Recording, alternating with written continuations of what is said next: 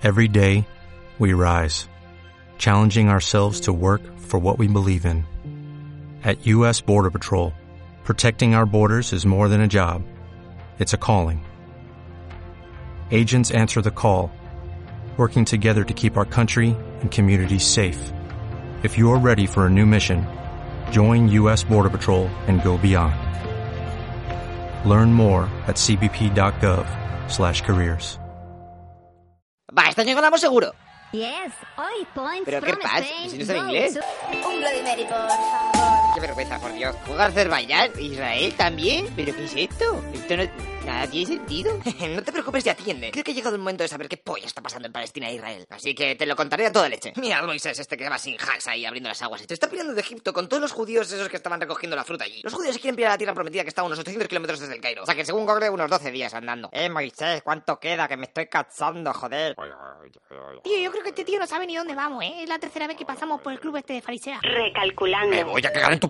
Al final tardan 40 años en llegar. Estamos en 1200 antes de Cristo. Y esas tierras super guays ya están ocupadas por unos tíos que adoran a un dios llamado él. Los judíos rápidamente se asientan con ellos, pero con el paso de los años se dan cuenta que hay un grave problema con el merchandising. Hola, tío, mirad qué camiseta me pilla más guapa. ¡Maricones! Así que deciden cargárselos a todos y conquistar Jerusalén. Así crean Israel, que significa contra él. O sea, contra el dios ese que hemos dicho antes. Durante más de 300 años están felices en la tierra esa, hasta que les invaden los sirios. Y deciden pirarse a ver un poco del mundo, a ver cómo es. Esto es más conocido como la diáspora. Mientras estén fuera por aquellas tierras pasa mogollón de gente. El mujeres de Alejandro Magno, los romanos y Jesús, los bizantinos con sus caballeros con contra infantería y gente random que en verdad nos importa una mierda. Los judíos de mientras no sé qué pollas hacen, pero les han echado de todos los lados. Expulsados de Al-Ándalus, Francia, Inglaterra, Francia otra vez por si acaso, España, de Pachá. Bueno, y unos cuantos países más. Así que llegamos a 1890, en donde se reúnen unos cuantos papalones judíos de esos y deciden que les molaría la hostia volver a donde estuvieron hace 2400 años y crear su país todo guapens. ¡Con casinos y furcia! A este movimiento se le conocerá como sionismo. Exacto, es el mismo que el de Matrix. Aquella película que solo recordaréis por esto y por los gemelos etéreos esos que estaban buquet y muriendo de una forma muy extraña. Como era de esperar en aquella tierra ya hay gente, los otomanos y sus kebabs.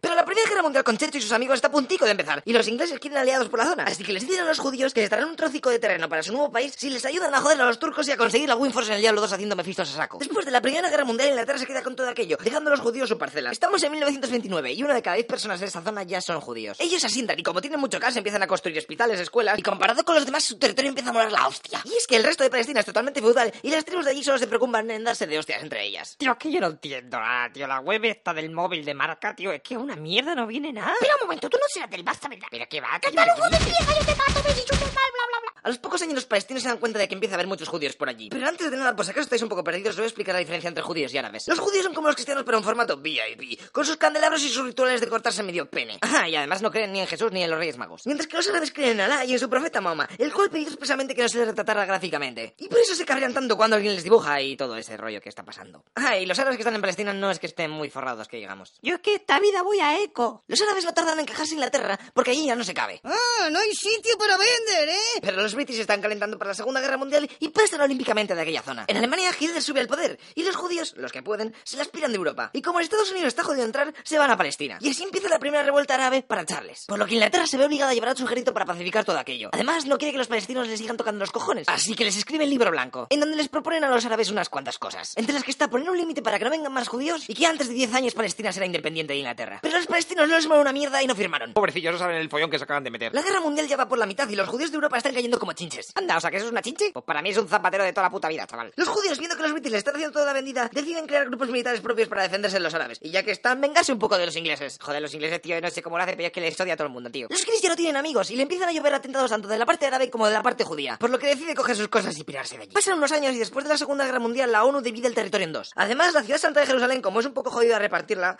Dice que para los dos, más o menos, una cosa muy rara. por fin los judíos tienen su amado Israel creado. Pero los árabes están flipando un poco con todo lo que acaba de pasar. Así que el día siguiente de que Israel se declara independiente, los cinco países árabes vecinos, Líbano, Siria, Transjordania, Irak y Egipto, le declaran la guerra a Israel.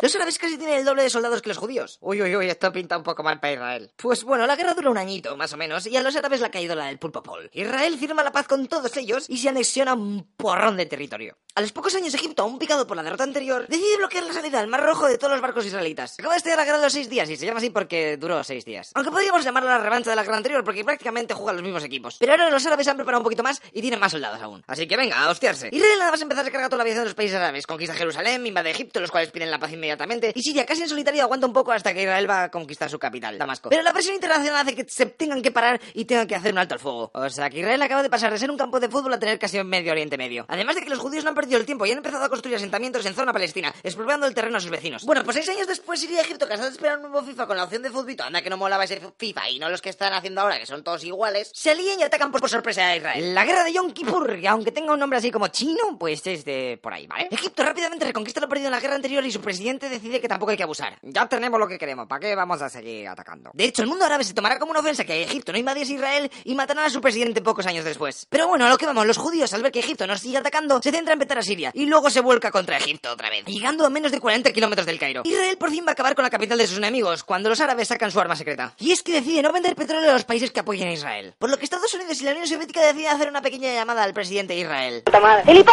Calvo cabrón, la otra teta. O sea que venga otra vez a firmar la paz. Estos no ganan ¿eh? Con el paso de los años y el acuerdo de Camp David, Israel devolverá a Egipto la península de Sinaí y se volverán super colegas. Y ahora toca el turno de los palestinos. Y en 1967, un vehículo militar israelita tiene un accidente y se lleva a cuatro palestinos por delante. Acaba de empezar la primera antifada, que significa levantar la cabeza. Y es una guerra de guerrillas que durará unos cuantos años. Después de que esta acabe, se firman los tratados de Oslo, en donde Israel y Palestina se reconocen mutuamente. E Israel se compromete a devolver terreno a los palestinos. Pero a la hora de la verdad no es así del todo. La segunda antifada no tardará mucho en venir. Y es que uno del gobierno de Israel se va una vez a Gran Jerusalén a hacerse selfies con el palo ese. La gente está fatal con esa mierda, no sé qué le pasa si solamente es un palo. Y claro, los árabes se lo toman como una ofensa. Y a la hada se somantas otra vez. En esta nueva guerra, Israel invade el territorio palestino y empieza con los ataques selectivos, que consisten en enterarse de dónde viven los líderes del otro equipo y bombardear su casa. Lo que pasa es que normalmente para asegurarse terminan reventando todo el barrio y a tomar por culo. Por su contra, los palestinos le están dando los ataques suicidas contra restaurantes, autobuses y pasos fronterizos. Y así queda Palestina actualmente, dividida en Cisjordania, controlada por Al-Fatah, y la franja de Gaza que está gobernada por Hamas, un partido considerado terrorista por Israel. Y es por eso que llevan haciendo un bloqueo comercial a Gaza hasta que se piren. Ellos por su parte niegan tales afirmaciones, mientras siguen dándole a los cohetes caseros. Pero los judíos han hecho un escudo antimisiles de última tecnología que peta el 90% de los cohetes.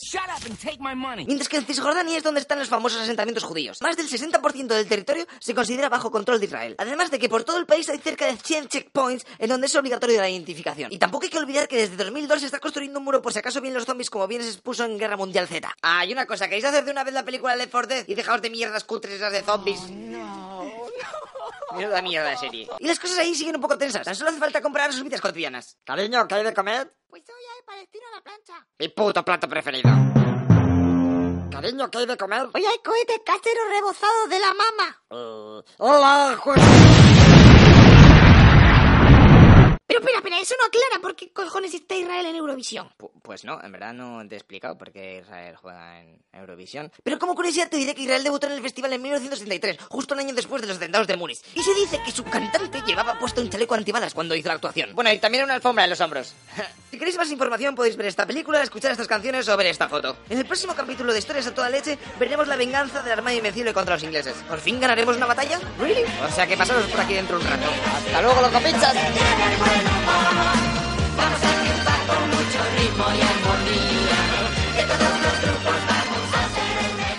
Madre mía, qué temazo.